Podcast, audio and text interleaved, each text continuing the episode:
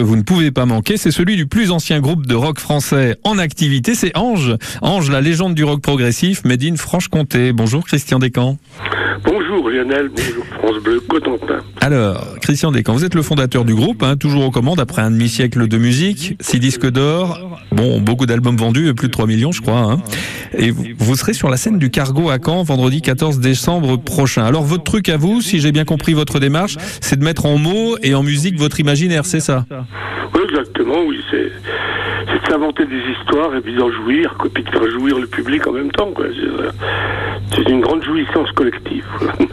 L'imaginaire, ça, ça englobe bah, toute l'humanité aussi, parce que on ne sait toujours pas d'où on vient et pourquoi on est là, et donc ça fait partie de l'imaginaire aussi. Quoi. Damoiselles, damoiseaux, le rock médiéval est de retour, rien n'est perdu. Godevin revient sur la planète et nous transforme tous pour un instant et pour longtemps encore. Fils de lumière.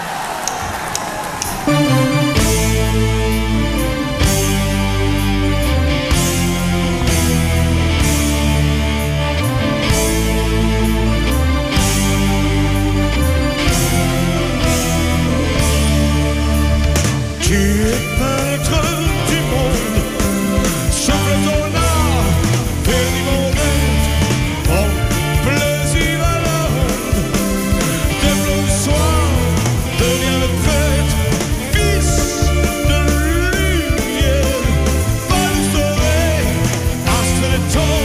Les amateurs auront reconnu, Fils de Lumière, Ange et bien sûr Christian Descamps au chant.